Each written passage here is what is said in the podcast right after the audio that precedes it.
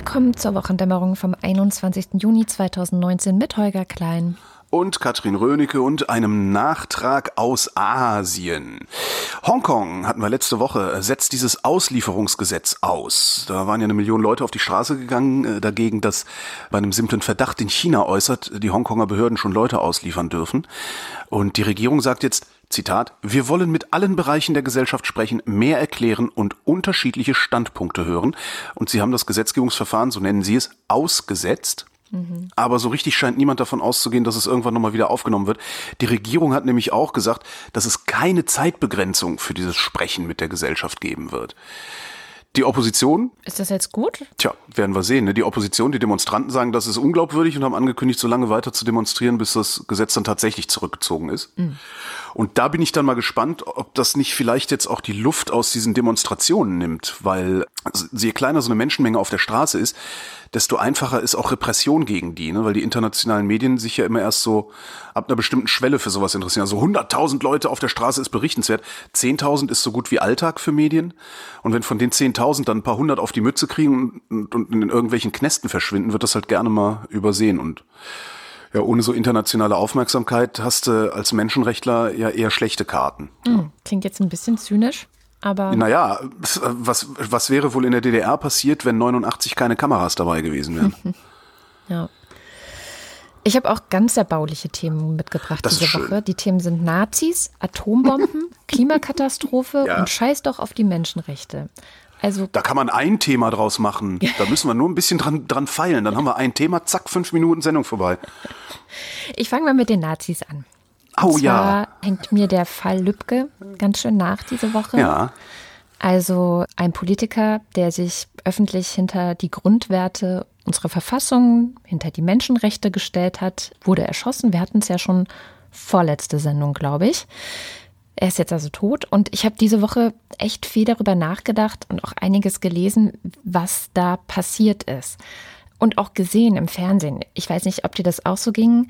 Ich gucke abends immer so ein bisschen Tagesthemen und so, um einfach runterzukommen vom Tag, um zu sehen, was passiert ist. Und was mir unangenehm aufgefallen ist, ist, dass dieses eine Video von einer Veranstaltung 2015, wo er in Hessen, ich glaube, das war in Lohfelden heißt der Ort, da ging es um eine Erstaufnahmeunterkunft, ne, 2015, wir erinnern uns, mhm. das Thema Geflüchtete war riesig groß in ganz Deutschland und riesiger Aufreger. Und da hat er eine Rede gehalten oder beziehungsweise es war so eine Bürgerveranstaltung. Ne? Also der ganze Saal ist auch voll, sieht man. Er hat wahrscheinlich versucht, dafür zu werben, dass wir eben Menschen helfen müssen und so. Und bei dieser Veranstaltung gab es massive Störer. Ähm, man geht davon aus, dass ein Teil der Leute von einer äh, sogenannten K-Gida kam. Das ist der Pegida-Ableger in Kassel. Mhm. Die haben das immer wieder gestört. Vermutlich waren auch ein paar Reichsbürger dabei.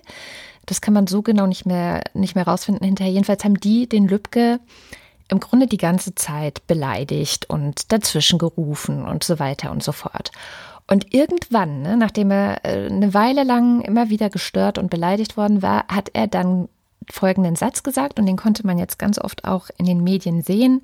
Zitat, es lohnt sich in unserem Land zu leben, da muss man für Werte eintreten und wer diese Werte nicht vertritt, der kann jederzeit dieses Land verlassen, wenn er nicht einverstanden ist. Das ja. ist die Freiheit eines jeden Deutschen. Ja. Das wiederum haben diese Störer, also diese rechten Störer, aufgenommen und ins Netz gestellt, aber eben wirklich nur diesen Satz in aller mhm. Verkürzung. Man sieht nicht, dass er vorher beleidigt und beschimpft wurde und gestört wurde. Das Ganze wurde dann von PI News natürlich aufgegriffen. Die haben nochmal, also zu der Verkürzung, noch eine Verfälschung dazu gebracht und haben die Überschrift geschrieben, wem das nicht passt, hat das Recht und die Möglichkeit, das Land zu verlassen. Also nochmal verkürzt. Mhm.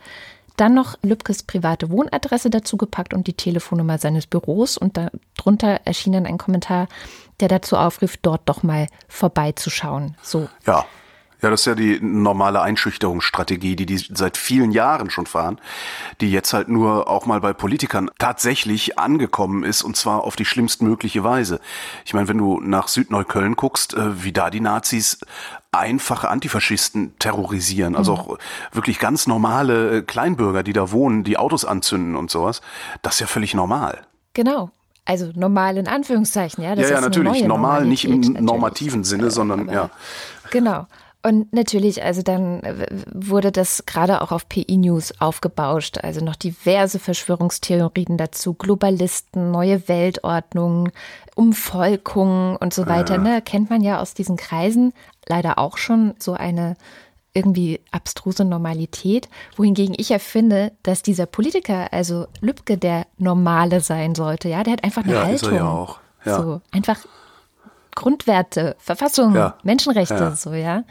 Und was mich richtig krass nachdenklich gestimmt hat, ist, wie jetzt eben in den Medien, also von Hessenschau bis Tagesthemen, tatsächlich auch nur dieses verkürzte Video immer wieder und immer wieder gezeigt wurde, ohne den Kontext dazu zu liefern, dass das aus Aha. einer rechten Quelle stammt und dass das Ganze wahrscheinlich, also ich würde davon ausgehen, dass das genauso geplant war. Ja? Erst stören, dann also durch die Provokation genau so einen Satz irgendwie rausziehen, den aufnehmen, mhm. außerhalb des Kontexts im Internet veröffentlichen und dann richtig schön noch Öl ins Feuer gießen. Also ich verstehe das nicht. Also ich verstehe nicht, warum passiert das, dass unsere, dass der öffentlich-rechtliche Rundfunk das so unreflektiert dann auch weiter verbreitet. Verstehst du, wie ich meine? Ja. Ich habe es leider nicht gesehen. Ich kann mir darum, es ist ein bisschen schwierig, mir da jetzt irgendwie eine, eine Meinung zu bilden. Ja.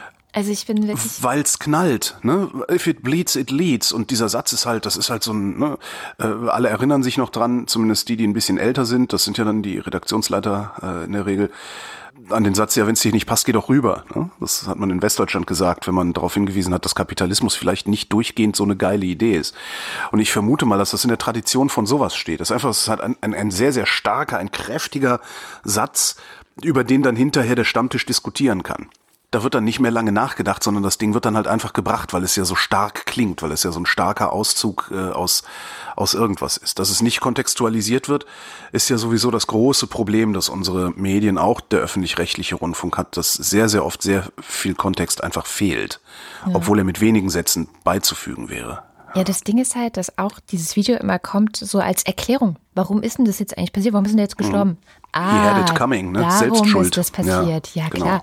Also für mich ist das echt Ausdruck einer, einer völlig neuen Normalität auch, also oder Realität, dass solche Leute gezielt Videos provozieren, ins Netz stellen und dann am Ende wiederholt es das öffentlich-rechtliche Fernsehen, ohne da was zu sagen. Naja, und dann gab es noch Kann übrigens gut sein, ja, das äh, kann, kann, durchaus sein, dass das, dass das auch Strategie ist, wobei ich den, den Nazis eigentlich nicht so viel ja, die sind schon krass organisiert. Intelligenz zutraue tatsächlich. Ich fürchte, da sind ja. ein paar zu intelligente dabei.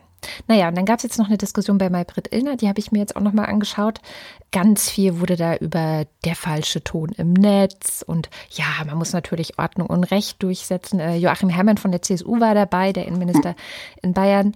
Und dann hat Maybrit Illner den ganz schön ins äh, Schwanken gebracht. Das fand ich richtig gut von ihr, weil sie fragte so sinngemäß, wie kommt es eigentlich, dass jetzt alle die Gewalt und die Gefahr, äh, die von rechts ausgehen, bemerken und wahrnehmen, musste dafür erst ein Politiker hingerichtet werden. Hast du das Gefühl, dass das gerade be bemerkt und wahrgenommen wird, nur weil von diesen Talkshows eine mal sich mit diesem Thema beschäftigt und das ein bisschen in der Zeitung? Ich finde ja, das, das hat mich am meisten irritiert. Ich habe kein Fernsehen gesehen die Woche, sondern nur mhm. Zeitung gelesen und Internet und Radio gehört. Ich finde, dass dieses Thema viel zu klein gefahren wird. Wenn das ein Moslem gewesen wäre, ja, dann hätten wir Brennpunkte gehabt, die Titelseiten wären übergelaufen, sämtliche Talkshows hätten mal wieder irgendwas über islamistische Gefährder und Tralala gemacht. Und dabei haben wir hier rechten Terrorismus seit 20 äh, Jahren mit mehreren hundert Toten und was weiß ich, wie vielen noch Tausenden wahrscheinlich Verletzten. Und ich habe nicht das Gefühl, dass da überhaupt irgendwas bemerkt wird, ehrlich gesagt. Ja, wahrscheinlich habe ich schon wieder so selektive Wahrnehmung. Ich gucke halt die ganze Zeit, was es gibt denn Neues in dem Fall und dann lese ich natürlich sehr viel dazu, aber das ist wirklich selektive Wahrnehmung. Ich weiß gar nicht, ob das. Wo, wo ist die CDU mit ihrem, mit ihrer Verfassungstreue und Scheiß? Warum geht nicht ein Aufschrei durch diese Kackpartei? Die tun doch immer so einen auf Recht und Ordnung und sowas. Und ich meine, es ist doch hinlänglich dokumentiert, was, was der rechtsextreme Terror hier in diesem Land bereits angerichtet hat. Und die bleiben immer noch stumm.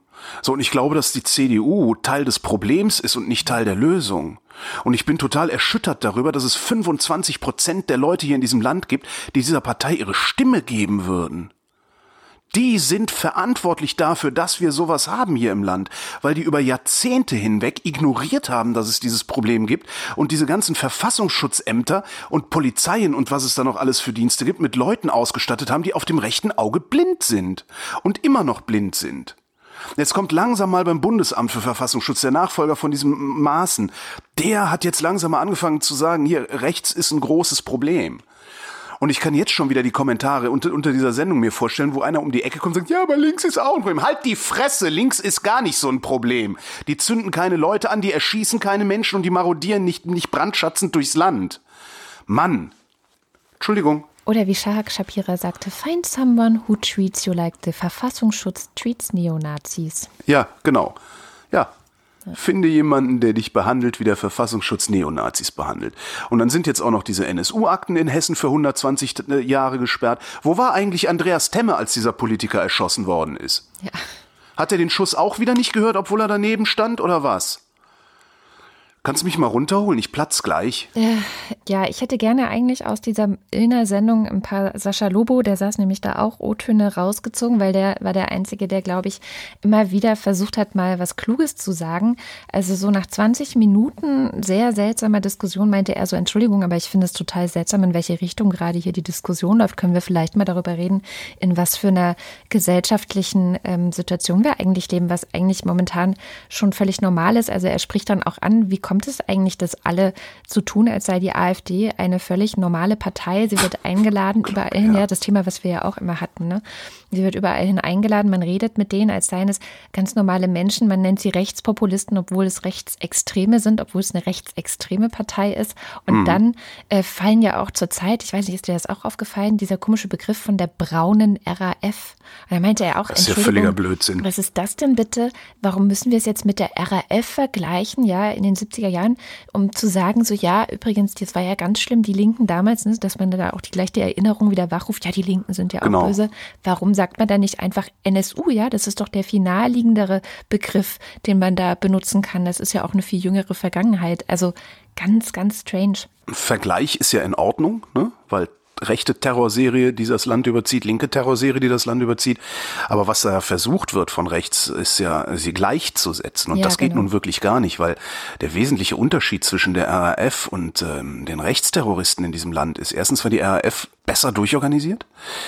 Diese Terroristen, die wir jetzt sehen, das sind ja diese, es gibt dafür einen Begriff, den ich leider vergessen. Widerstand. Ja, ich, irgendwie hm, sowas. Doch, ja. das kam auch in der Sendung vor. Also Und was, das, das ist der eine wesentliche Unterschied. Der andere wesentliche Unterschied ist, die Rechtsterroristen haben Sympathisanten überall in der Bevölkerung, in den Behörden, in den Parteien.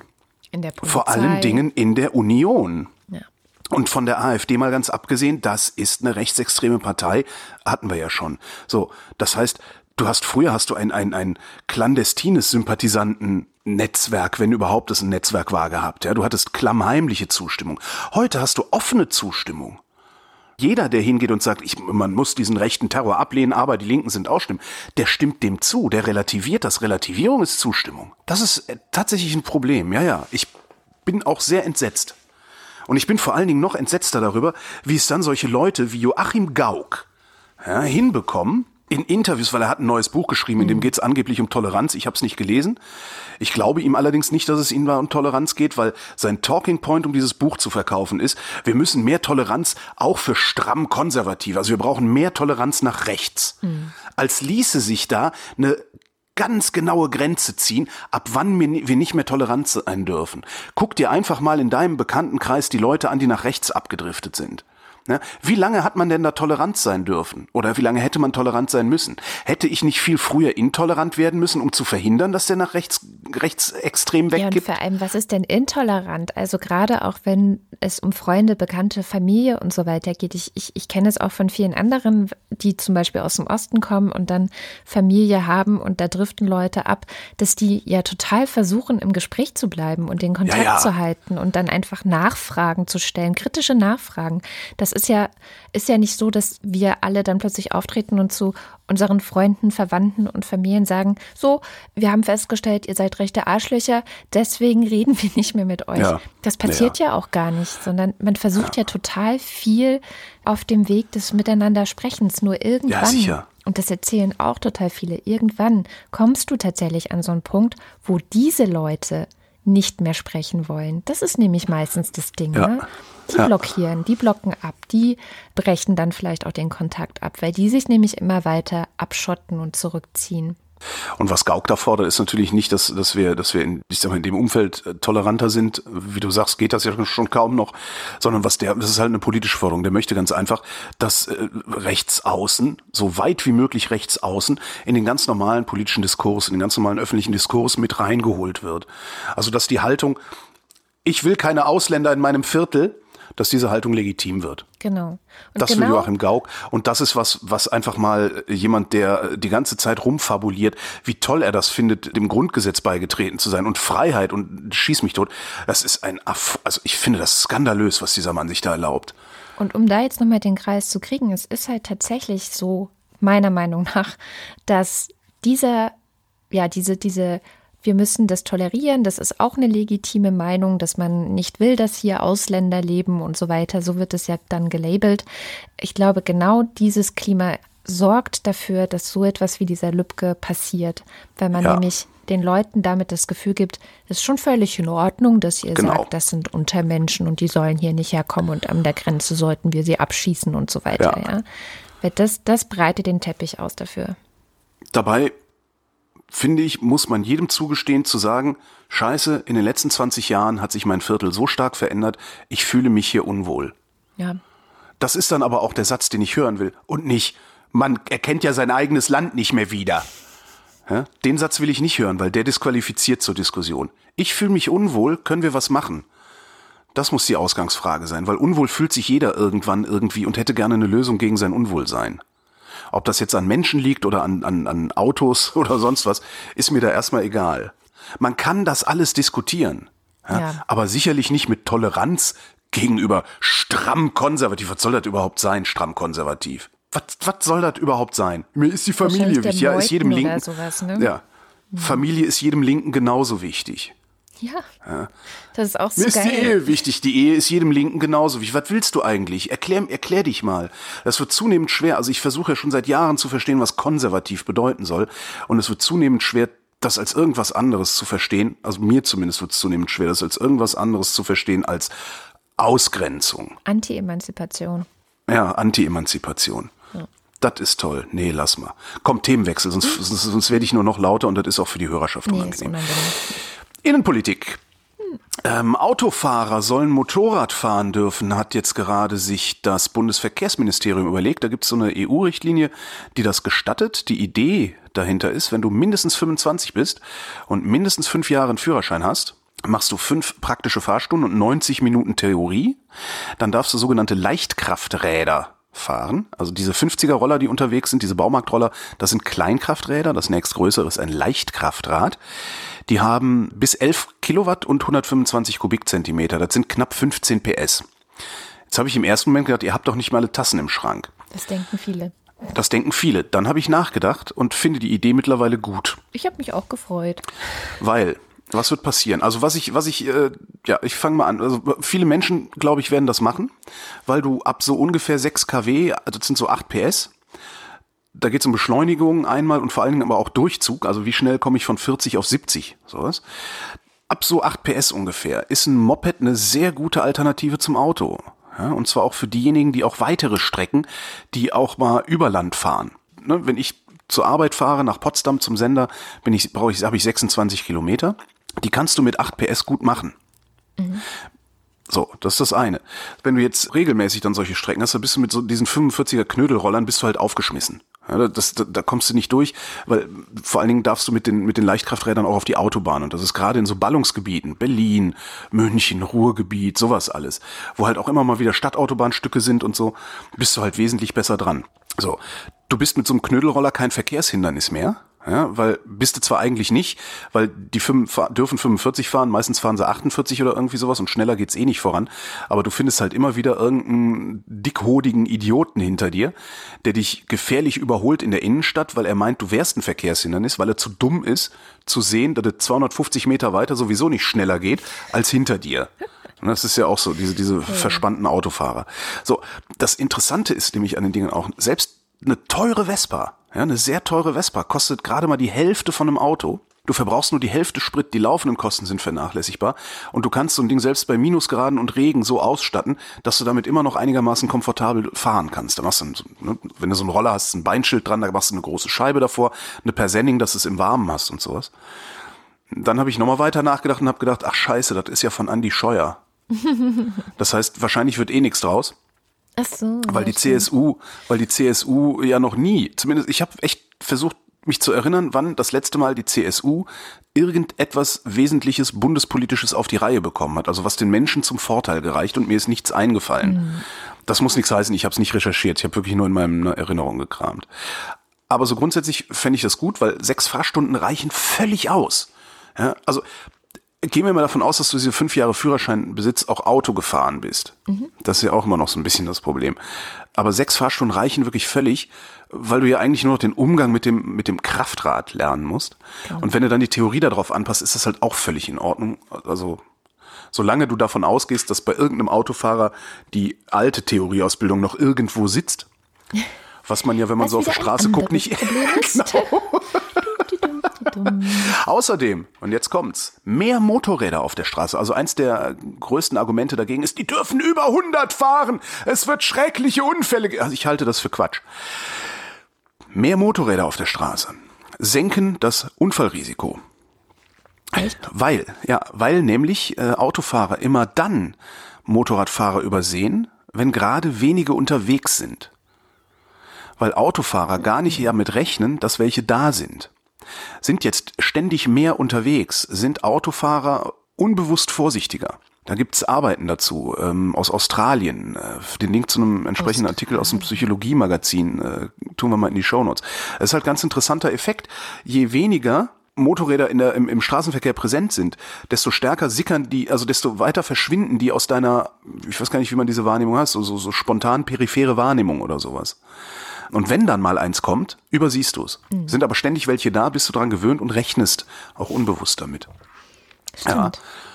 Ja, und diese, dieses äh, mit 15 PS kann man über 100 fahren, ja, das kann man. Ne? Und ist halt auch egal, ob du dich jetzt mit 80 oder 100 um den Baum wickelst. Und die Beherrschbarkeit von einem Kraftrad, die ist jetzt bei Tempo 100, also wenn du 200 fährst, da müssen wir dann nochmal vielleicht drüber reden, ob du da vielleicht ein erfahrener Fahrer sein solltest.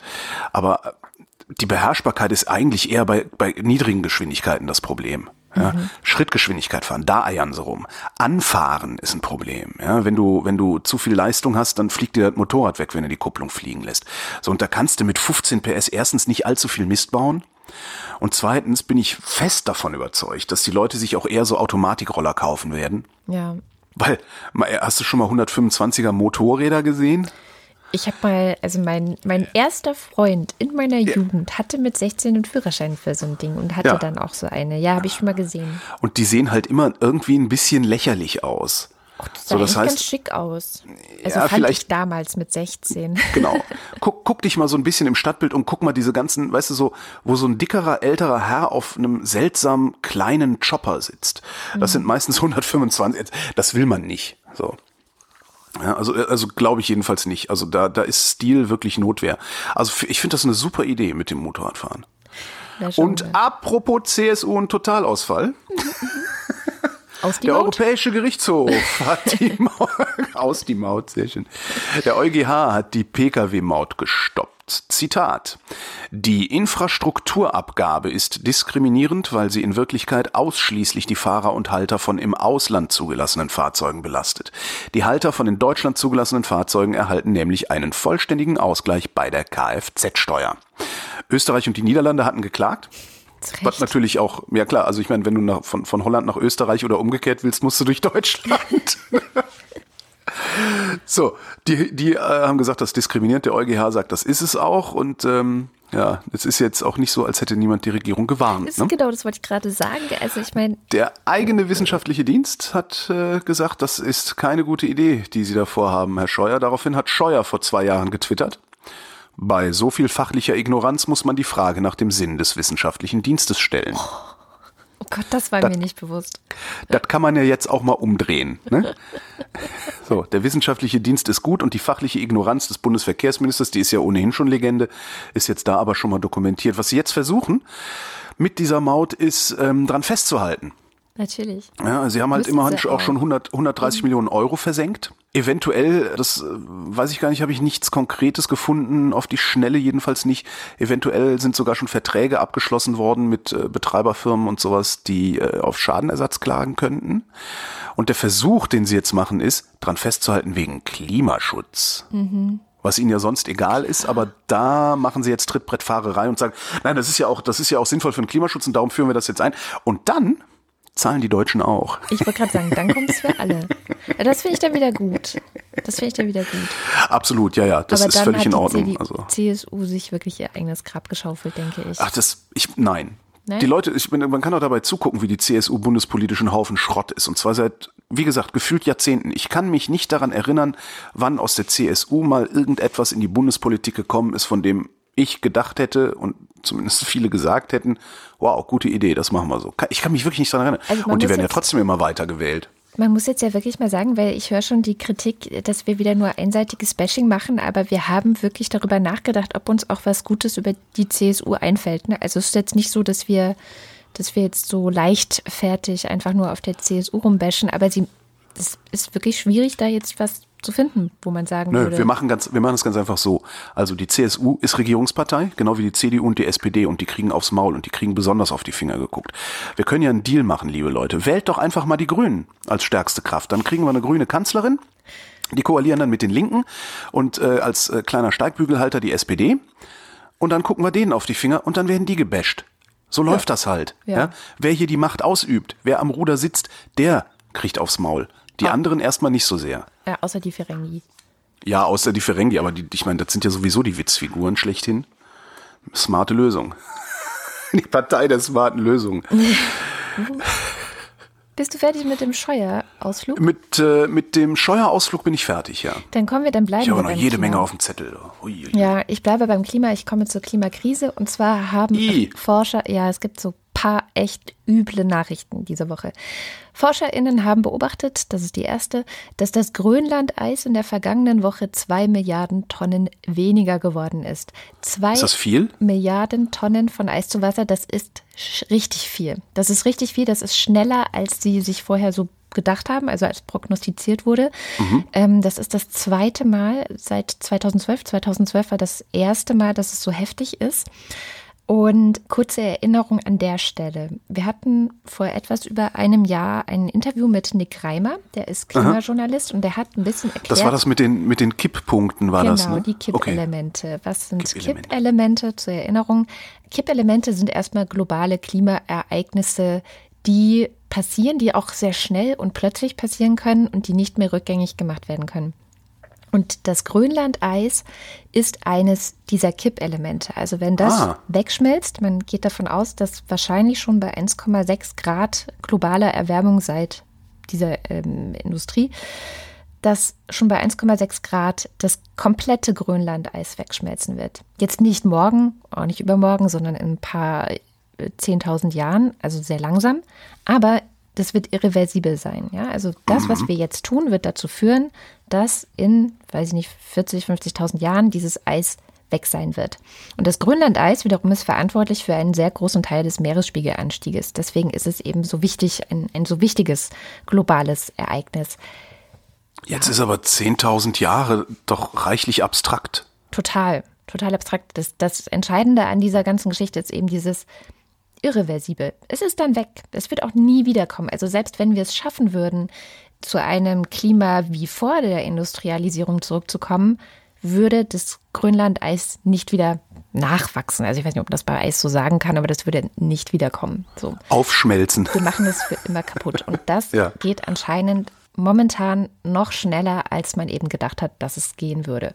Ah. Ein weiteres Kippelement, von dem diese Woche die Rede war, äh, eine andere Forschergruppe, eine Studie der amerikanischen Geophysikalischen Union, hat herausgefunden, dass unser Permafrost, du erinnerst dich vielleicht, ne? Ja, also, ja, der Methanspeicher. Mhm. Genau, da lagern so ein paar fossile Stoffe drunter und wenn die an die Oberfläche kommen, weil der Permafrostboden eben nicht mehr Frost ist, sondern aufweicht, dann äh, gibt es da irgendwelche Mikroorganismen und die verstoffwechseln das schön und dann wird richtig schön viel Methan frei. Und wer ein bisschen aufgepasst hat beim Reso-Video oder Reso-Video, der hat äh, auch gelernt, dass Methan das viel üblere Treibhausgas ist. Ja? Wir reden zwar äh, immer über CO2, wir reden aber auch nur deswegen die ganze Zeit über CO2, weil wir halt sehr viel CO2 verursachen mit unseren mhm. Flugzeugen und Autos und Fabriken und so weiter.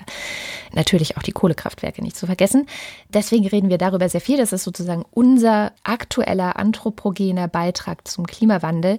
Der Permafrost könnte aber auch einen sehr heftigen Beitrag leisten. Deswegen ist der auch ein Kippelement.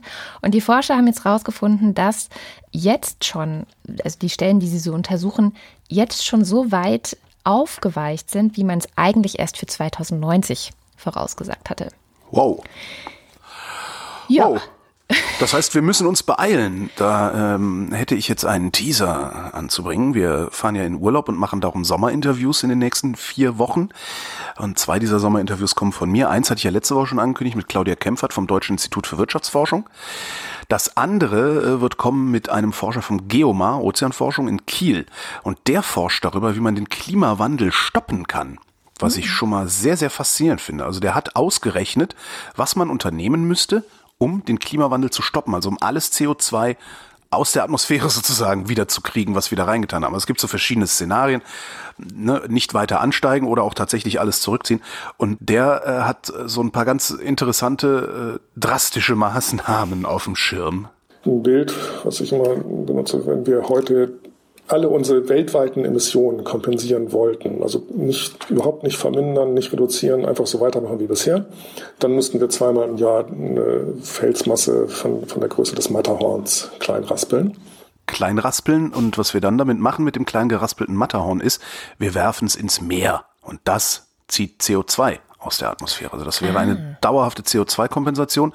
Das würde, so sagen die Modelle, die sie da haben, funktionieren. Und wie das funktioniert, erklärt er natürlich in der Sendung. Tease, oh, Teaser. Tease, yeah, Teasing. ja, sehr schön. Jo. Innenpolitik. Schon wieder. Ach, war ja eben schon Innenpolitik, mhm. was? Ja, ja, weiter, machen wir. Es gibt einen Gesetzentwurf, und zwar vom Bundesarbeitsministerium, ähm, der sieht vor, höhere Mindestlöhne oder einen verbindlichen Tarifvertrag für Pflegepersonal. Mhm. Also, ähm, sie wollen Tariflöhne in der gesamten Pflegebranche. Das wird häufig unterlaufen, weil äh, das Personal da extrem schlecht organisiert ist, wie alle hier in Deutschland oder fast alle. Es gibt ja nur wenige Berufsgruppen, die einen hohen Organisationsgrad haben. Wenn es keine Tariflöhne gibt, äh, dann sollen die Mindestlöhne angehoben werden. Habe ich gedacht, oh, das ist ja mal eine, eine interessante Idee, ne? weil Pflegeberufe unattraktiv, 40.000 Leute fehlen. Habe ich geguckt, wie sind eigentlich die Mindestlöhne? Im Westen 11,05 Euro die Stunde, im Osten 10,55 wo ich mich dann schon mal frage, warum ist das im Osten eigentlich weniger als im Westen? Ist das irgendwie weniger Arbeit im Osten? Ist das, weil die Ossis alle keine Bananen hatten früher und darum nicht so fett sind und darum leichter zu wenden sind, wenn sie bettlägerig sind? Oder wie muss ich mir das vorstellen? Es gibt auch fette Ossis.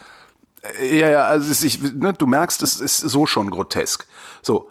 Und dann habe ich das, das ist so grotesk wenig, ja? ja. 11 Euro die Stunde, dass ich mich echt halt wundere, warum also, dann nur 40.000 Leute fehlen und nicht alle. Ja, das ist so anstrengend und, und, und wichtig. Da sollten wir wirklich schnell mal über einen Mindestlohn von 20 Euro reden. Und selbst dann kommst du immer noch bei gerade mal 2000 netto raus. Ja. Was ich eigentlich immer noch unangemessen finde. Tja. Hörst du's? Wer soll das bezahlen, das alles? Wer soll das bezahlen? Ja, wir alle. Ja. Weil es nämlich unser aller Problem ist, weil wir eine Gesellschaft sind. Wollte ich nur noch mal darauf hingewiesen haben. Ich habe äh, ein Interview geführt für den Lila Podcast mit zwei Vertreterinnen der jungen Pflege. Das kann man hören auf lila-podcast.de. Und die erzählen auch so ein bisschen, dass dadurch, dass das ein Beruf ist, den vor allem Frauen machen, immer noch, also sehr wenig Männer, wird das gar nicht richtig ernst genommen von der Gesellschaft. Also der, ne, da wird irgendwie gedacht, ja, braucht man ja eigentlich auch nicht so viel eine Ausbildung oder so. Das, es liegt ja Frauen quasi in den Kinderschuhen, dass die sich genau. um andere kümmern. Genau, die haben ja, ja jahrelang Arsch abgewischt, dann können die das jetzt auch, ne? Genau, also ist ja eigentlich, ne, was soll man da groß. Und die betonen eben auch, dass es total wichtig ist, mal klarzumachen, dass das ein Beruf ist und eine Profession und dass man da auch wirklich eine Ausbildung macht, lernt, wie man professionell mit verschiedenen Situationen auch umgeht, die sehr schwierig sein können, die auch psychisch belastend sein können, die körperlich belastend sind. Also sie sagen halt auch, also es ist einfach, das wird überhaupt nicht ernst genommen und gesehen, was da passiert. Und das Dramatische ist eigentlich, dass es ein enormes Verbesserungspotenzial gibt. Also ich glaube, viele Leute, die sich ein bisschen mit sowas wie Altersheimen oder wo, was mache ich da mit meinen Eltern mal auseinandergesetzt haben und sich vielleicht auch mal solche Pflegeheime angeschaut haben oder geguckt haben, was passiert da so. Die Luft nach oben für die Verbesserung der Lebensqualität der Menschen, die gepflegt werden, es ist wahnsinnig. Also es ist wahnsinnig ja, viel. Also, ja. Äh, da könntest du noch so viel machen. Und da geht es um nicht nur um Lebensqualität, das ist das eine. So, wie sind ja, eigentlich die Jahre? Oder jetzt bei alten Leuten, also Pflege ist ja noch viel mehr als nur alte Leute. Sondern auch die Länge des Lebens ist ganz variabel. Also wenn man sagen würde, so, wir machen jetzt Pflege zu unserer Priorität.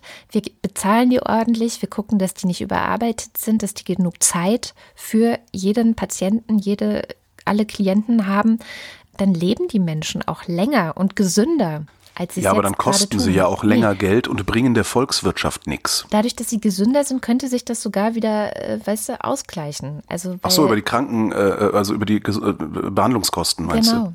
Genau. Mhm. Also das ist wirklich ein Feld. Ich habe nur so einen kurzen Einblick gehabt. Das ist ein ganz kurzes Interview nur. Ich habe dann hinterher noch ein bisschen mit denen gequatscht. Ich habe das Gefühl gehabt, ich blicke in ein Universum, das wir mhm. noch gar nicht richtig begreifen. Und wo auch gerade, das meinten wir auch, es gibt langsam erst Studien, die überhaupt mal dahin gucken, was da los ist. Die kommen jetzt langsam und gucken sich es mal an, wissenschaftlich. Das geht gerade erst los. Also ich finde es ganz krass und ganz entsetzlich. Ja. Das ist vor allen Dingen, wenn du in die Pflege guckst, ins Alter überhaupt guckst, da siehst du wirklich die Fleischwerdung der Ungleichheit hier in der Republik. Mhm. Wenn du jetzt so auf, weiß ich nicht, 30-Jährige guckst, 30-jährige Berufstätige, der eine hat 5000 netto im Monat, der andere hat 1500 netto im Monat, da sieht man die Unterschiede nicht so stark. Ja. Ja? Die haben im, im, Zweifelsfall sogar die gleichen Klamotten an, haben das gleiche Smartphone in der Hand und sowas, äh, haben zumindest theoretisch ähnliche Konsummöglichkeiten. Aber sobald du alt wirst, da schlägt's dann so richtig rein. Da haben dann nämlich die Leute, die die ganze Zeit 5000 verdient haben, haben immer noch zweieinhalb oder drei in der Tasche und die anderen haben nichts mehr. Ja. Und wenn du die dann nebeneinander stellst, dann siehst du ganz genau, was im Grunde ein Leben lang schon falsch gelaufen ist in diesem Land. Ja. Aber wer soll das bezahlen? Ne? Oh, ja, alle pleite dran. Das ist ja, außerdem ist das unfair und ungerecht. Das ist ja schon mal versteuert worden. Der Senat, der Berliner Senat hat einen Mietendeckel beschlossen.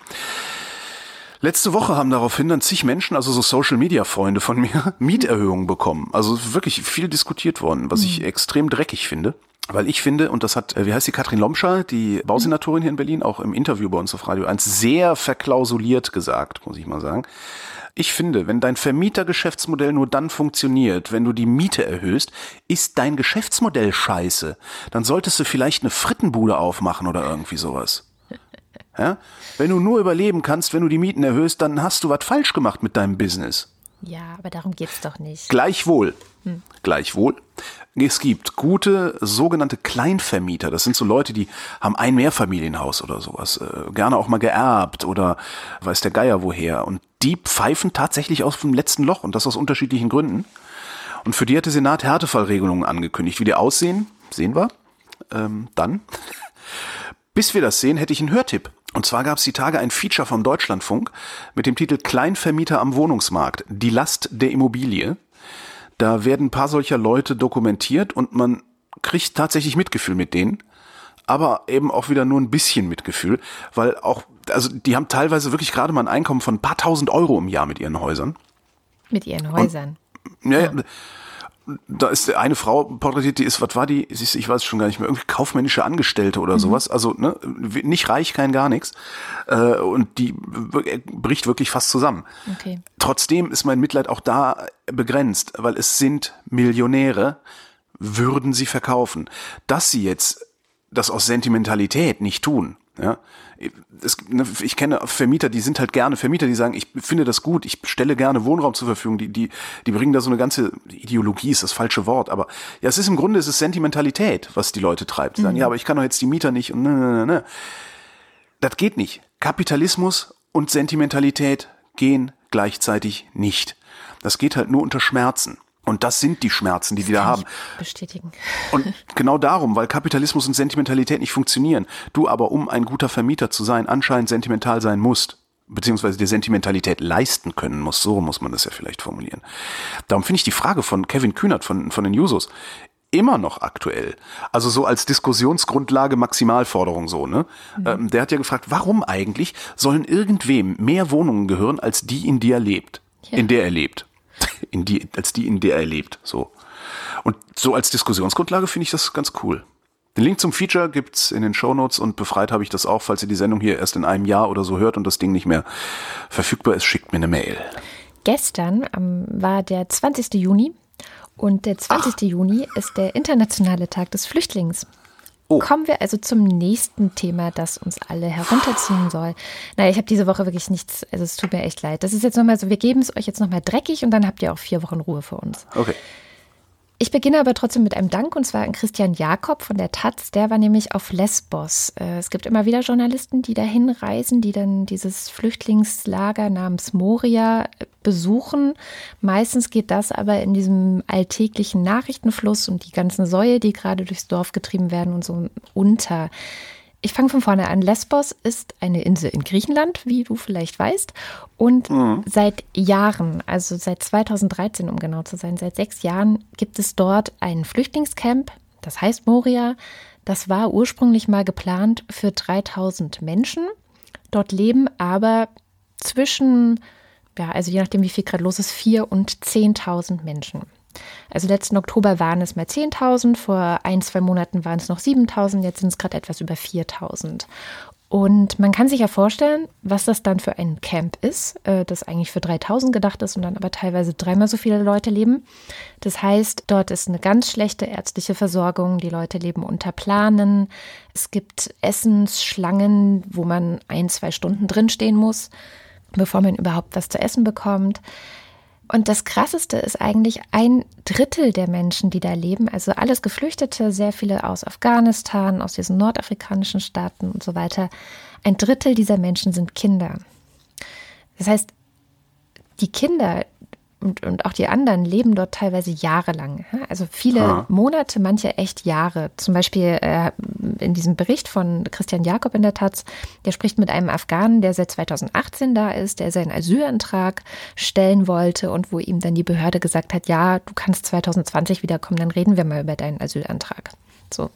Also die sitzen da einfach fest und die, empfinden das Ganze auch als, als eine Art Gefängnis, weil sie dürfen ja auch nicht woanders hin. Ja? Also sie müssen ja irgendwo bleiben. Das ist so ein das Problem halt. Und diese Kinder, die dann da Monate, Jahre sind, ich finde es so krass, weil es gibt keine Schulen dort. Es gibt dort nicht die Möglichkeit. Auch nicht, nicht mal selbst organisiert irgendwie? Nicht, also selbst organisiert nicht. Das Einzige, was dort ähm, passiert, ist, dass über 70 NGOs versuchen, das Leben der Leute da irgendwie erträglich zu machen. Also da sind ja. Ärzte ohne Grenzen natürlich. Ähm, da sind Menschen, die Geflüchteten psychologisch auch versuchen zu betreuen. Es wird mit einem gesprochen von Ärzte ohne Grenzen, der sagt, ein Viertel, er schätzt, dass ein Viertel der Leute äh, Selbstmordgedanken haben. Und tatsächlich regelmäßig bringen sich Leute um. Es gibt Vergewaltigungen, es gibt Schlägereien. Es ist also wirklich ein Zustand, der beschämend ist. Also wenn man das so liest und hört, es gab auch beim Deutschlandfunk ein Feature, man hört es, man liest es, man denkt einfach, es kann gar nicht sein. Und das ist in der EU. Das ist Griechenland, das ist in der EU und das passiert mhm. dort, weil die EU es nicht auf die Reihe kriegt, das, was sie eigentlich mal beschlossen hatte und das, was sie eigentlich mal vorhatte, nämlich dass Geflüchtete auf alle verteilt werden, dass jeder seinen Teil trägt, das kriegt die EU gerade halt nicht auf die Reihe. Deswegen ist Griechenland ziemlich alleine mit der ganzen Situation, bis eben auf ehrenamtliche Menschen, äh, die NGOs aus der ganzen Welt, ja, die wirklich aus der ganzen Welt dahin kommen, um das irgendwie aufzufangen dort. Was sagst du, wie viele sitzen da? 70 NGOs. Nee, äh, äh, also Menschen 4000 Geflüchtete momentan. Im Herbst, Winter werden es auch teilweise äh, 7.000 bis 10.000. Wäre jetzt kein Problem, die einfach alle in die Bundesrepublik zu holen. Das würde hier keiner merken, außer natürlich die Nazis wieder, weil die viel zu laut darüber kreischen würden. Aber äh, selbst wenn die EU daran scheitert, könnten einzelne EU-Länder ja das tun, was angezeigt wäre, alleine schon moralisch angezeigt wäre. Ich glaube allerdings, dass die EU das aus gutem Grund nicht tut, sondern dass die EU aus gutem Grund diese Zustände so lässt, wie sie sind, weil sich das nämlich auch rumspricht und zwar in Richtung Süden. Mhm. Als, als Abschreckung. Ähm, so. Genau. Ja, wie die Erwachsenen, also die Eltern von den Kindern trennen in den USA. Ja. ja. Ich denke ich auch, glaube, dass das das Absicht ist. Das ist eine Verschwörungstheorie, das weiß ich, aber ich kann es mir nicht anders erklären. Also es ist, äh, ja, auch wenn solche Freaks wie Salvini oder Orban das Maul aufreißen und rumpoltern und so, auch da gäbe es eine Lösung. Ja, auch so ein Salvini, vielleicht da nicht, weil der Typ ist wirklich komplett abgearscht, aber selbst einem Land wie Italien könnte man Manieren wieder beibringen, indem man ihre Probleme mal hört und versucht, ihre Probleme gemeinsam zu lösen.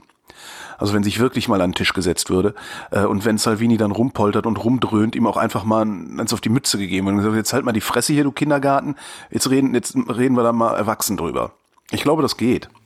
Ich glaube Aber auch, dieses, dass das geht. dieses Beharren auf, nein, nein, wir haben ja Dublin 2 ja? Ja. Und der Salvini hat sich zu viel, dann macht er das halt nicht. Aber wenn Dinge sind so, jetzt reden wir nochmal über Dublin 2, was hast du für ein Problem, wie viele Leute sind das? Okay, wir bauen eine direkte Schienenverbindung von, weiß ich nicht, Lampedusa nach München und da fährt dann jeden Tag, fahren da drei Züge lang. So, damit direkt der Druck rauskommt. Aber was weiß ich, also, dass es da keine Lösung geben soll, das glaube ich nicht. Ich glaube das nicht. Es gibt immer eine Lösung. Deutschland auch ein bisschen in Schutz nehmen. Ähm, Das hat mich wiederum überrascht, weil es gab auch einen Bericht vom UNHCR. Also es war sehr viel Flüchtlingsthema diese Woche durch diesen internationalen Tag. Und das UNHCR hat mal so ein bisschen aufgelistet, wer sind eigentlich auf dieser Welt so die Top-Aufnahmeländer? Also welche Länder nehmen die meisten Geflüchteten auf? Das sind meistens Nachbarländer von Krisenregionen.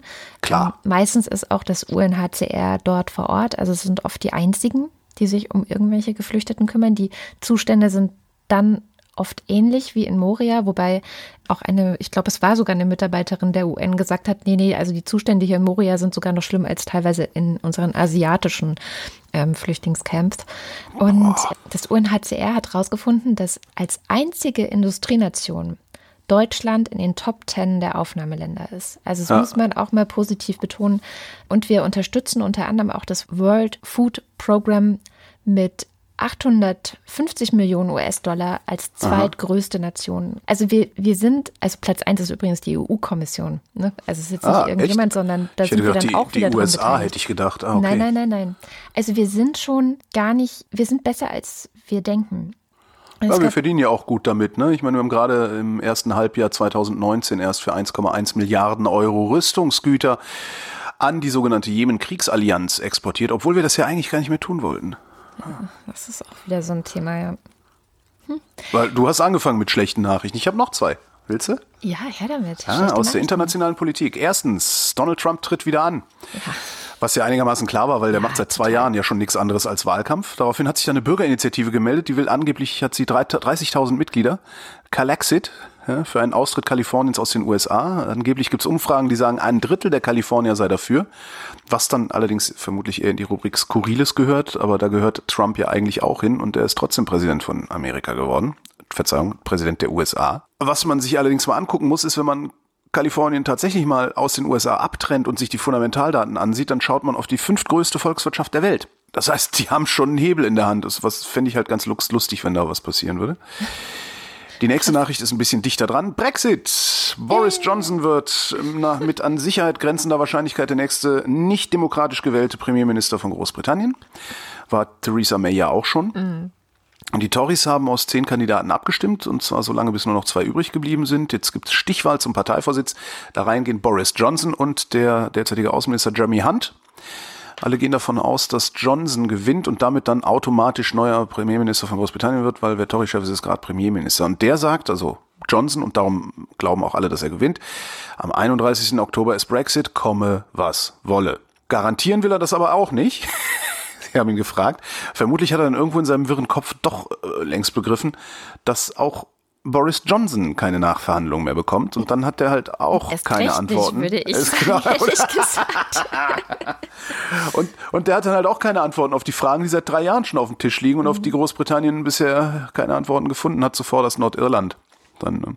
und Hunt hat äh, wenig Chancen, zumindest werden ihm weniger ausgerechnet, weil er im Prinzip wie May ist, eigentlich gegen Brexit, aber gewillt, den äh, vermeintlichen Volkswille, an dem ich ja übrigens immer noch zweifle, also diesen vermeintlichen Volkswillen umzusetzen, der dadurch zustande gekommen ist, dass man vulgärdemokratisch mit einfacher Mehrheit so ein Riesending beschlossen hat. Ich mir immer noch nicht in den Kopf, wie man so hat. Naja.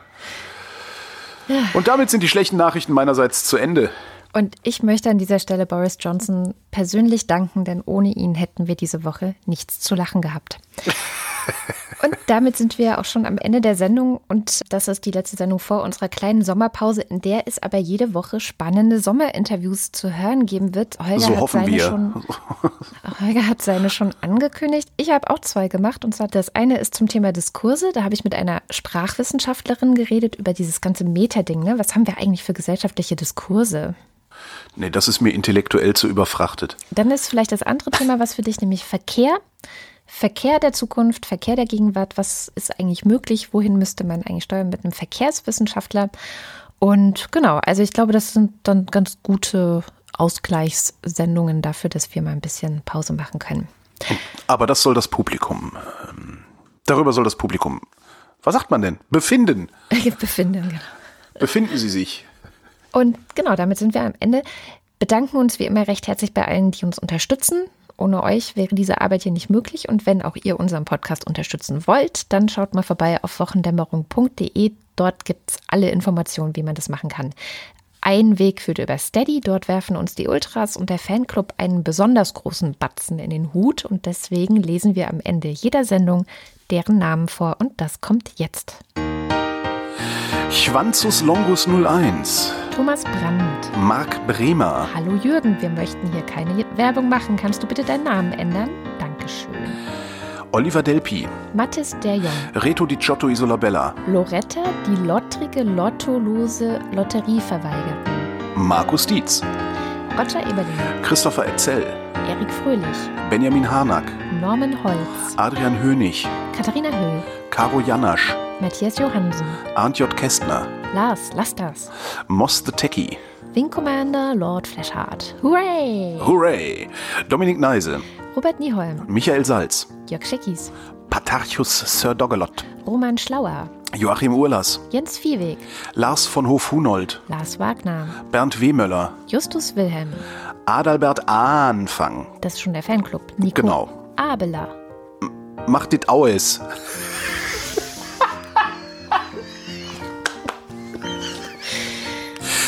Sehr schön. Anja und Jan aus Bielefeld. Torben Astronaut. Ey, müssen wir dazu das Bild posten. Hast du das noch irgendwo? Ähm, ja, ich guck mal. Ich guck mal, ob ich das finde noch, ja. Johannes Bauermann. Florian Beisel. Simone Blechschmidt. Andreas Bockisch. Alexander Bonsack. Markus Boslett. Klaus Breyer. Felix Bültmann. Hippo Campus. Nicole und Christoph. Gian Andrea Konzett. Der Cottbusser Podcast Cluster patzte beim Posten der Cottbusser Podcast Codes. Super. Der allerbeste Hans Damhorst. Miriam und David. Dies ist ein Antiterroranschlag des asozialen Netzwerks. Oh Gott, Gott, oh Gott, oh Gott, oh Gott. das klingt gefährlich. Andreas Dietzel. Kant Drogula. Elina Eickstedt. Wie nennt man einen Keks unter einem Baum? Ein schattiges Plätzchen. Claude Fankhauser. Sebastian Flügel. Oliver Förster. Olli Frank. Wolfgang Fröhlich. Helge Georg. Anja Glage. Burkhard Gniewosch. Benjamin Großmann. Ricardo Gatter. Jan Heck. Hesse. 212 mal 16 ist gleich. Andreas Jasper. Philipp Kaden. Captain Käffchen. Oliver Kraus. Markus Krause. Stefan Krause. Magali Kreuzfeld. Thomas und Corina. Oliver Kohlfink. Sophia Labö ist fällig.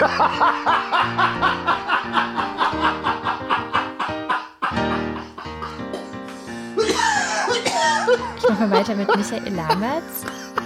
Clemens Langhans. Aber Lago ist ein Ort am Meer, oder?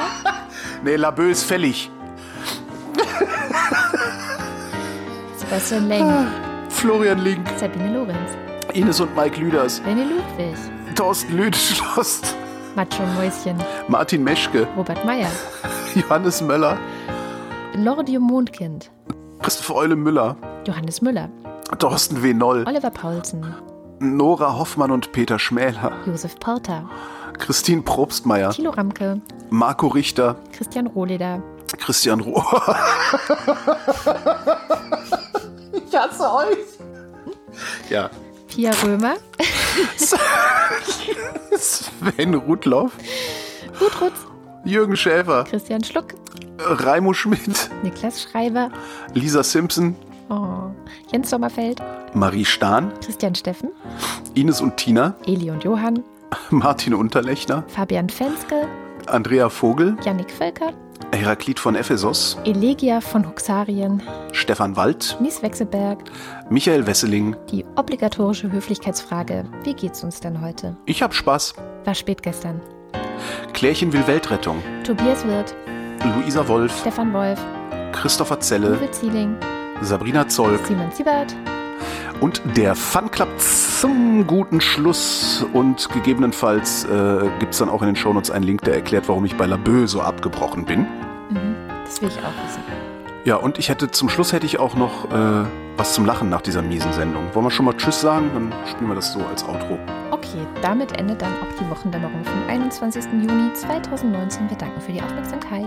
Und wünschen einen schönen Sommer. Tschüss. Ich flechte und geflechte, aber Blödsinn war kaputt. Ich rauche lieber Soffen und dann keine, keine Ruhe. Das ist keine Trille, gefilmten Akku. Eine